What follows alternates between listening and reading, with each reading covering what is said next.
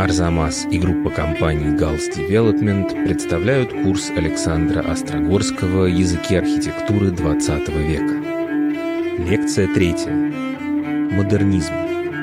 Пять принципов Ле Корбюзье, ячейка типа F и кресло Василия. Мы ждем от истории искусства и архитектуры, что она будет устроена как сериал. В одной серии герой женится, в другой у них родился ребенок, Сперва был Ренессанс, а потом барокко, и никак не наоборот. Так нас учили в школе, так удобно и просто. На самом деле, вернее будет представить себе историю искусства 20 века как много сериалов, которые мы смотрим одновременно, переключая каналы. Иногда мы встречаем знакомые сюжеты, шутки из одного сценария используются сценаристами в другом, одни и те же актеры играют разных героев. Из всех сюжетов в истории архитектуры модернизм, наверное, вызывает больше всего споров и разночтений. Начать можно с того, что модернизм никакой не стиль, мы используем этот термин для того, чтобы обозначить множество разных событий. Это отдельные архитекторы, группы, движения, школы, проекты, тексты манифестов. Когда говорят о начале модернизма, то одни указывают на время после Первой мировой войны, другие — на начало XX века, а третьи говорят о том, что корни модернизма надо искать еще дальше, в XIX веке, когда закончился модернизм. Кто-то считает, что его сменил постмодернизм в 70-х годах XX века — кто-то уверен, что постмодернизм на самом деле тоже модернизм, просто другой, и они оба еще не закончились. Что же тогда мы вообще имеем в виду под модернизмом? Более или менее всех модернистов объединяет такой набор убеждений. Во-первых, уверенность в том, что мир необратимо и радикально меняется, что завтра будет совершенно не похоже на сегодня, экономически, политически, социально, культурно. При этом у них могут быть разные представления о том, что именно меняется и какое будущее нас ждет. Одни ждали новой большой войны, а другие — всеобщего мира и процветания. Но некоторые тенденции были достаточно хорошо заметны, и их никому не удавалось игнорировать. Рост городов, развитие технологий, в том числе строительных, ускорение темпа жизни, демократизация, то есть вовлеченность масс в политическую и общественную жизнь. Во-вторых, всем модернистам свойственно убеждение, что искусство и архитектура обязаны отреагировать на эти изменения, и даже больше того, Художники и архитекторы должны направлять общество, двигать его вперед, быть в авангарде. Кто-то хотел стать солдатом революции и требовал, чтобы к штыку приравняли перо, циркуль и чертежную доску. Кто-то был уверен, что настоящая революция только и делается художниками и в мире искусства, а уже потом меняет весь мир. А то, что делают политики, это так, суета-сует. В-третьих, отсюда следует, что художники и архитекторы должны придумать, какими должны быть искусство и архитектура будущего. Ведь будущее еще не наступило, мы только на пороге радикальных перемен. Но если мы хотим оказаться там раньше всех остальных, быть лидерами, то должны сами придумать, что там будет впереди. А это значит, что нельзя ограничиться разработкой только своего стиля или темы. На такие масштабные задачи нужно отвечать целой системой, философией. Не случайно черный квадрат Малевича так часто пытаются сравнить с иконой. Это не просто какое-то изображение, а эксперимент и иллюстрация принципа супрематизма. А 400-метровая башня Татлина — это не столько предложение построить это конкретное здание, сколько разработка новых принципов архитектуры. Чтобы не запутаться, мы рассмотрим главные идеи архитектурного модернизма на примере трех проектов, которые все появились примерно в одно время. Посмотрим для начала на небольшой дом, который архитектор Ле Корбюзье вместе со своим кузеном и соавтором Пьером Женере построил для семьи Савуа к 1931 году в городке Пуасси, в часе езды от Парижа. Заказчиками была семейная пара состоятельных и прогрессивных людей. Пьер был успешным страховщиком, его жена Евгения – женщиной активной и с деловой хваткой, заядлой автолюбительницей. Именно она в значительной степени руководила процессом строительства и вела все переговоры с архитекторами. Дом был предназначен исключительно для отдыха, для пикников с друзьями. В доме были большая общая комната, терраса на крыше, три спальни для хозяев, их сына и гостевая, кухня и комната для горничной и шофера. Брат Пьера Савуа погиб в результате несчастного случая, связанного с автомобилем, и с тех пор Пьер не хотел водить машину сам. Все это более или менее можно найти в любом загородном доме в любой части света. Но вилла семьи Савуа в русском языке закрепилось не совсем верное наименование вилла Совой. Уникально, потому что лучше всего воплощает пять принципов современной архитектуры, к которым Ле Корбюзье пришел незадолго до этого. Вот эти принципы. Дома следует поднимать над землей на колоннах. Это освобождает место для сада, а также для машины, которая таким образом становится частью архитектурного замысла. Два достижения цивилизации, современная архитектура и современный транспорт, объединяются. Крыши надо делать плоскими и на крышах устраивать место для отдыха, для солнечных ванн и для растений. Так мы возвращаем природе то, что дом у нее забрал, заняв какое-то место на земле. И так люди будут сильнее и здоровее. Дело происходит спустя всего 10 лет после страшной эпидемии испанки, которая унесла жизни нескольких десятков миллионов.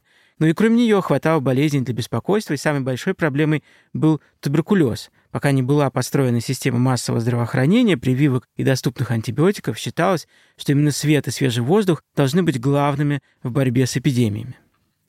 Здание должно опираться не на прочные стены, а на систему колонн, которые пронизывают его снизу доверху. На колонны опираются горизонтальные перекрытия. С точки зрения структуры дом становится похож на этажерку. Тогда можно стены между комнатами ставить в любом месте, придавать им любую форму, ведь они больше не являются несущими. Четвертый и пятый принцип тоже следует из того, как Корбюзье переосмыслил структуру. Не только внутренние стены, но и внешние теперь не являются несущими. Значит, гласил четвертый принцип, можно делать большие окна, длинными лентами опоясывающие здания, пускающие как можно больше солнечного света. В пятом принципе – Корбюзье говорил о том, что по той же самой причине фасад может выглядеть как угодно. Объект, который получился благодаря этим принципам, выглядит как тонкий параллелепипед, зависший над зеленой лужайкой. Сквозь окна можно увидеть людей, которые находятся внутри, в некоторых частях даже весь дом насквозь. Самое большое помещение находится на втором этаже. Это гостиная.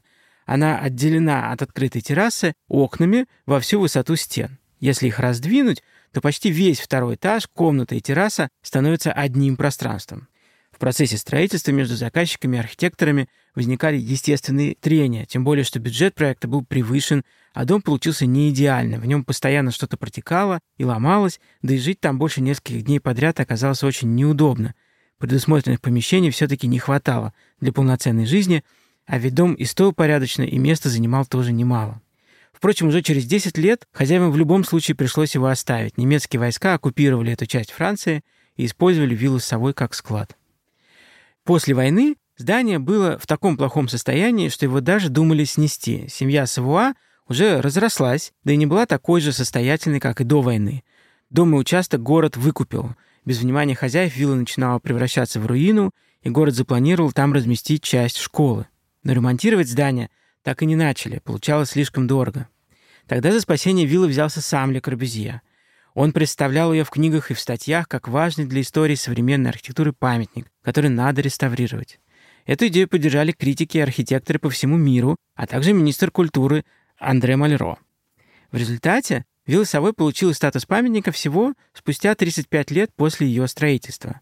Правда, отчасти это случилось и из-за того, что Ле Корбюзье погиб. Он утонул во время купания, и Франции надо было как-то отметить смерть архитектора, которого в это время уже называли великим. В том же 29 году, когда начиналось строительство виллы Совой, на Всемирной выставке в Барселоне коллега Ле Корбюзье, немецкий архитектор Мисс Ван дер Роя, открывал свой проект «Павильон Германии». Павильон должен был продемонстрировать, что Германия совсем оправилась после Первой мировой войны и снова является одной из центральных западноевропейских держав в смысле экономики и инноваций. Лучшим способом это сделать было построить павильон из дорогих материалов, но в современном стиле. Мисс Ван дер Рой начинал свою архитектурную карьеру вместе с Ле Корбюзье в мастерской немецкого архитектора Петра Беренса. Кстати, там же в это время работал и Вальтер Гропиус, будущий основатель Баухауса, немецкой школы дизайна и архитектуры, одного из главных центров модернизма в Европе. Беренс умело сочетал инновационность с традиционностью. Он любил классические формы и материалы, прежде всего кирпич – для своего главного заказчика, компании AEG, он построил в 1909 году гигантский турбинный завод, открытое внутри пространство, без стен и опор, с большими окнами 15-метровой высоты. А перед Первой мировой войной по его проекту было построено мрачноватое здание немецкого посольства в Санкт-Петербурге, которое стоит прямо у Исаакиевского собора. На этом проекте за стройку отвечал ученик Беренса Мисс Вандероя. К концу 20-х годов Мисс уже был не просто архитектором, которого можно послать в другую страну смотреть за рабочими. К этому времени он построил несколько частных домов, постепенно перемещаясь от классических форм к более современным. В 21 году он спроектировал несколько утопических стеклянных небоскребов интересных форм для Берлина. В 26 году сделал мемориал, посвященный коммунистам Карлу Либкнихту и Розе Люксембург. Их убили в ходе столкновений, продолжавшихся в Германии после революции 18 года. Этот мемориал, кирпичная стена с выступающими частями, это уже вполне модернистский объект, который разговаривает на языке чистой геометрии. С середины 20-х МИС был тесно связан с Ассоциацией немецких архитекторов, известной как Веркбунд, производственный союз. А с ее директором Лили Райх их связывали не только творческие, но и романтические отношения. И, наконец, в 27 году мисс Ван стал куратором такого проекта. Под Штутгартом появился экспериментальный поселок Вейсенхоф, куда пригласили разных архитекторов придумывать экономичное и современное жилье. В том числе по одному или несколько домов там построили Ле Корбюзье, Вальтер Гропиус, а также Петр Беренс. На фоне своих бывших помощников он смотрелся довольно устаревшим. И тем не менее, именно барселонский павильон из этого периода творческой биографии мисса Ван известен больше всего. Его можно назвать первым примером знаменитого принципа мисс Ван дер Роя «меньше значит больше». Что же он там сделал и как понять это выражение? Кстати, вместе с Лили Райха, который часто забывают. Павильон представлял себе небольшое строение. На прямоугольном участке мисс поставил несколько вертикальных плоскостей стен и накрыл их общей крышей. Хотя большинство стен стоит свободно и не пересекается с другими, возникает ощущение нескольких пространств, побольше, поменьше, открытых, закрытых. Таким образом, мисс воплотил идею свободной планировки зданий. В то время об этом размышляли и Ле Корбюзье, и американский архитектор Фрэнк Ллойд Райт, и многие другие. Пол и стены были облицованы большими плитами дорогого камня, мрамора, оникса, травертина, а часть стен сделаны полностью стеклянными. С двух сторон к павильону примыкали прямоугольные пруды, в которых красиво отражались эти каменные стены. В одном из прудов была установлена небольшая скульптура Георга Кольбе – под названием «Утро» — изображение девушки, напоминающей изящные античные памятники. В нескольких местах стояли придуманные Миссом или Райх кресла на основе из легких металлических полос и с кожаными подушками. Они получили имя барселонских. Сейчас оригинальные стулья можно найти в музеях, а их реплики в магазинах. Особенно интересны колонны, которые изобрел мисс Ван специально для этого проекта. Редко стоящие стены, которые нигде не создают замкнутого контура, не могли бы выдержать крышу, ее надо было поддержать чем-то еще. Эту задачу выполняют колонны, которые надо было сделать очень тонкими, чтобы они не загромождали пространство, и красивыми, чтобы подходили к стенам из дорогих камней. Таких колонн в производстве, конечно, не было. Мису пришлось придумать конструкцию из восьми типовых стальных элементов, которые он обернул в хромированный стальной лист. Получились опоры в форме креста — они вставлялись точно в месте стыка четырех плит пола. На планах барселонского павильона, которые хранятся в Музее современного искусства МОМА в Нью-Йорке, видно, как мисс Ван дер Роя обозначает места установки колонн едва заметными крестиками. Их можно спутать с каким-то специальным чертежным символом. Эти колонны идеально отражают принцип «меньше значит больше». Чем меньше материала, тем сложнее делать, тем больше надо придумывать, больше вкладывать изобретательности, таланта и результат тоже будет производить впечатление не количеством, а изяществом, незаметным на первый взгляд качеством. Впрочем, есть и другое мнение, что на самом деле колонны не были так уж необходимы с точки зрения конструкции. Мис ван дер Роэ поставил их только для красоты и ритма, для ощущения устойчивости композиции.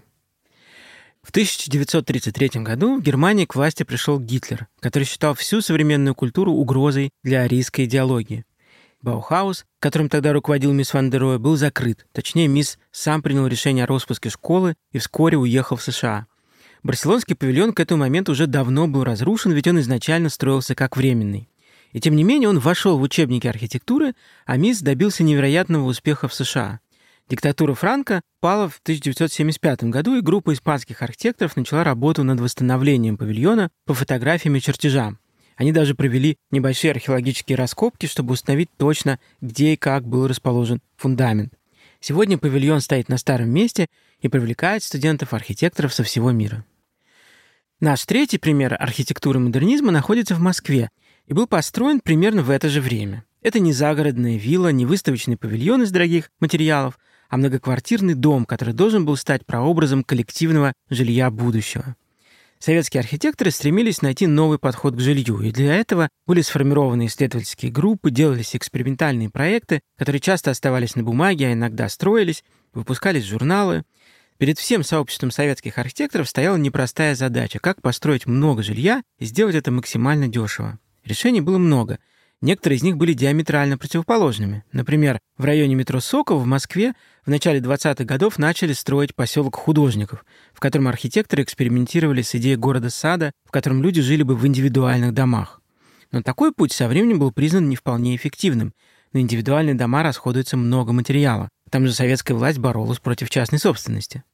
Архитекторы-конструктивисты сделали ставку на многоквартирный дом и искали решение в балансе экономических, строительных и гигиенических параметров. Во-первых, требовалось найти минимальный размер жилой ячейки, то есть квартиры, в которой человеку удобно, в которой он получает достаточное место для сна и работы, и добиться того, чтобы туда попадало максимальное количество света. Архитекторы предложили совсем убрать из квартиры или уменьшить функции, которые человек может разделить с другими. Пусть будет меньше кухни, а есть можно ходить в столовую – Пусть человек стирает одежду не в своей ванной, а относит в прачечную.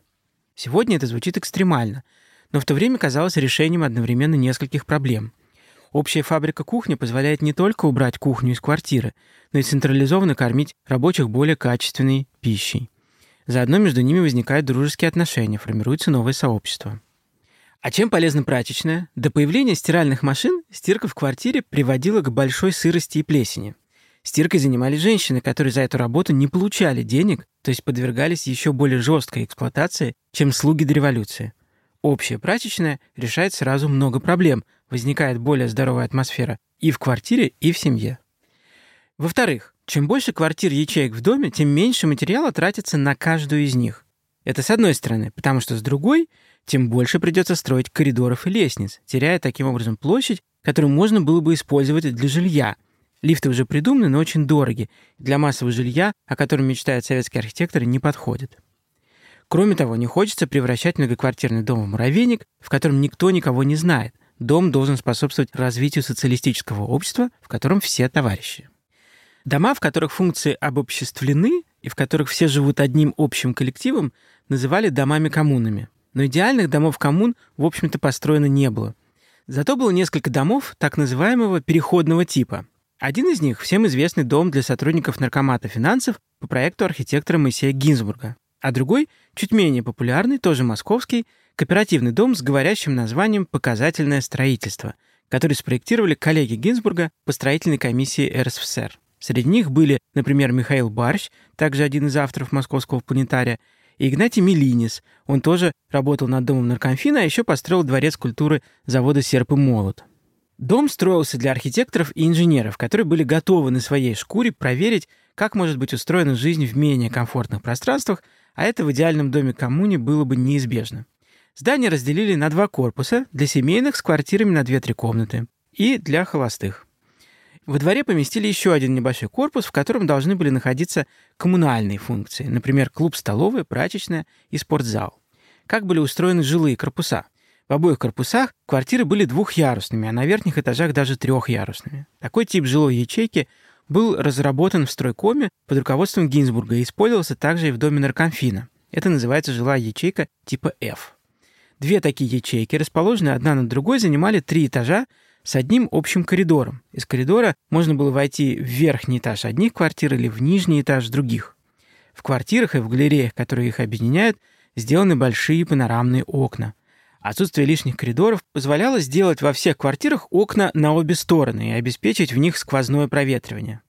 В этом проекте архитекторы следуют, насколько им позволяли технологии и бюджеты, четырем из пяти принципов Ле Корбюзье. Железобетонный каркас позволял сделать в квартирах большие окна и более легкие стены. Они были из кирпича или камышита, то есть камыша, закрытого бетоном. При этом внутри квартир стен почти нет, все пространство открыто. Инновационный фибролит и ксилолит, древесно-опилочные плиты, использовались во внутренних стенах и на полу. На плоских крышах корпусов, между которыми можно было пройти по мостику, планировалось сделать места для солнечных ванн и детскую игровую площадку. А вот ставить дом на ножки, как это было сделано с наркомфином, не стали. Самое интересное сегодня – это квартиры в корпусе для холостяков. Они были площадью не более 36 квадратных метров, состояли из спальни и большой гостиной мастерской, ведь все жильцы имели отношение к проектированию. Предполагалось, что питаться жильцы будут по большей части в столовой, так что тут не было полноценных кухонь. В небольшом закутке по специальному проекту архитектора Соломона Лисогора были встроены кухни-шкафы, компактности которых позавидует любой современный шведский дизайнер.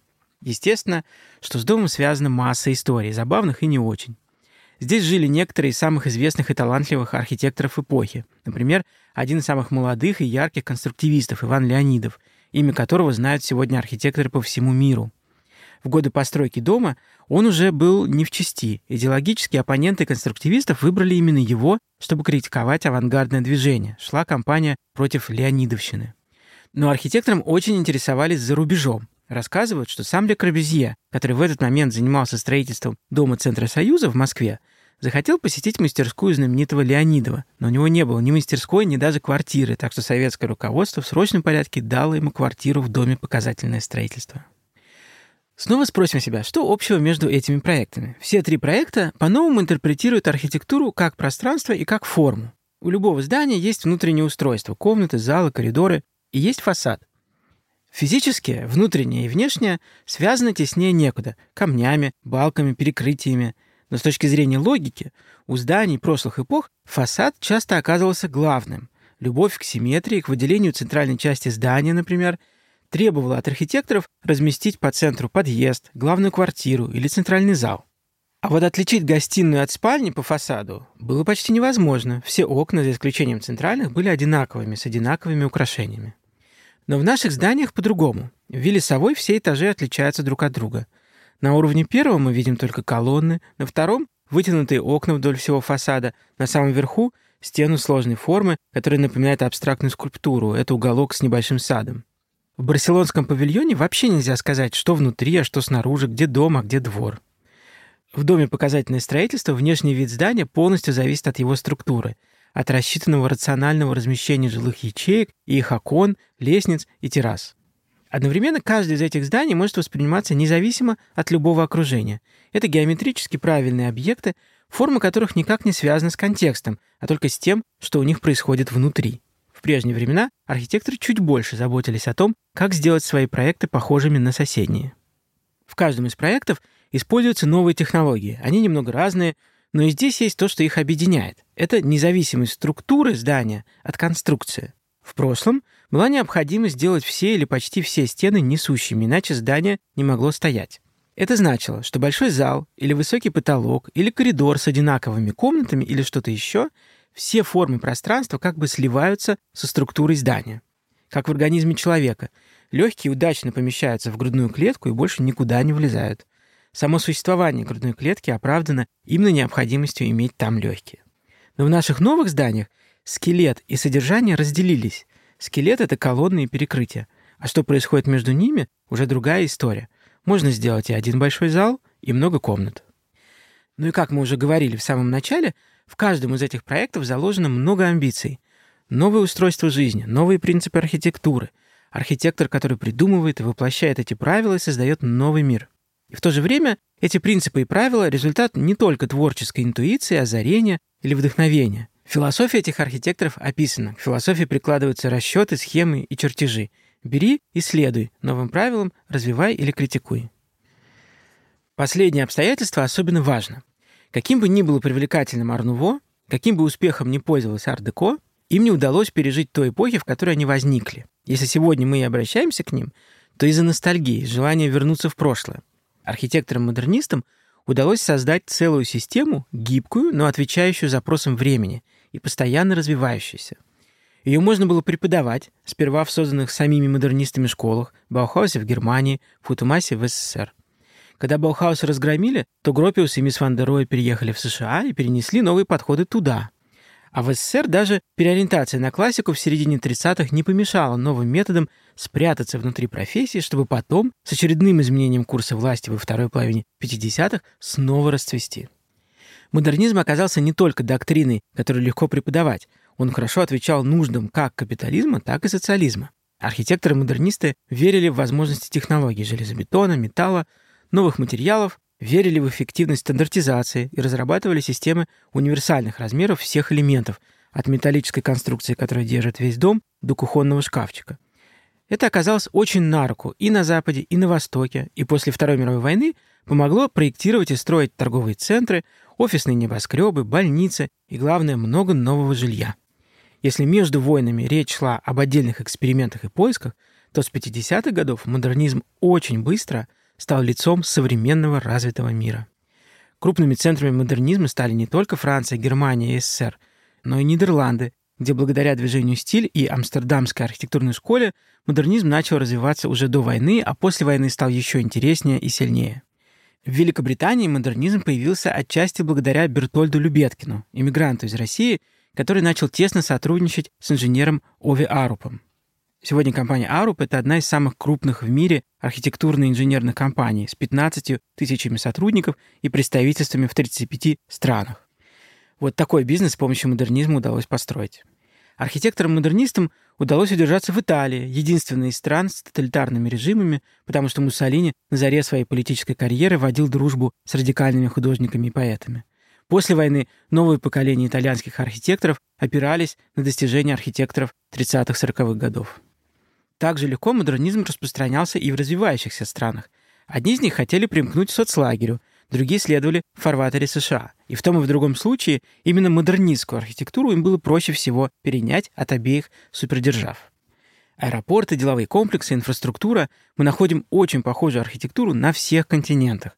В некоторых местах соединение модернизма и местных традиций дало интересные результаты, которые, в свою очередь, повлияли на весь мир. Так случилось, например, в Латинской Америке и в Японии. Модернистская архитектура не существовала в вакууме — с самого начала она была связана с изобразительным искусством, в первую очередь с абстрактным, а также с графическим и предметным дизайном. Художники-абстракционисты Василий Кандинский и Пауль Клея преподавали в Баухаузе. Пит Мандриан был товарищем нидерландского архитектора Геррита Ритвельда. В СССР о конструктивизме, который можно считать одним из множества вариантов модернизма, первыми стали говорить художник Владимир Татлин, фотограф Александр Родченко и графический дизайнер Алексей Ган. Что же касается дизайна, то мебель Баухауза или Корбюзье, журналы и текстиль советского авангарда, эти вещи повлияли на развитие визуальной культуры и предметного мира не меньше, чем архитектура. Модернисты-архитекторы сами часто занимались мебелью. Как мы уже обсуждали, для некоторых проектов мебель надо было делать специально, потому что предметов, вписывающихся в новые экономичные пространства, тогда не производили. В других случаях старая мебель не вписывалась в новые пространства концептуально, она была слишком тяжелой, плотной, часто использовала элементы архитектурного языка прошлого. Требовалось же что-то легкое, что не будет мешать воспринимать пространство. Поэтому такой интерес стала вызывать мебель на основе гнутого металла. Один из первых таких предметов сделал дизайнер и архитектор Марсель Броер в 1926 году. Это кресло на основе из металлической трубки. По легенде, Броер вдохновлялся технологией производства велосипедов. На этой основе натянуты ткань или кожа. Сегодня этот предмет мебели хорошо известен под именем Василий, якобы в честь Кандинского. Настоящее название кресла было более технологичным – Б3, а имя художника уже после войны дали коммерсанты. Бруер и Кандинский в самом деле были хорошо знакомы по Баухаузу. Другим направлением работы дизайнеров-модернистов были поиски максимально эффективного и технологичного способа производить мебель и пользоваться ей.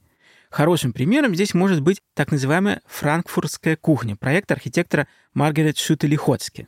В 1926 году она разработала для квартала нового жилья специальный кухонный гарнитур, который должен был сделать работу хозяйки по дому максимально эффективной. Архитектор пересчитала все движения, которые делает хозяйка, и подсчитала оптимальное время для их выполнения. Гарнитур позволял совершать минимальное количество движений и, главное, меньше ходить по кухне, а значит, меньше уставать. Успешно и очень быстро модернисты вырвались и в другой масштаб – градостроительный. Радикальные преобразования старых и строительство новых городов началось после Второй мировой войны. Но многие смелые идеи архитекторы выдвинули уже в межвоенный период.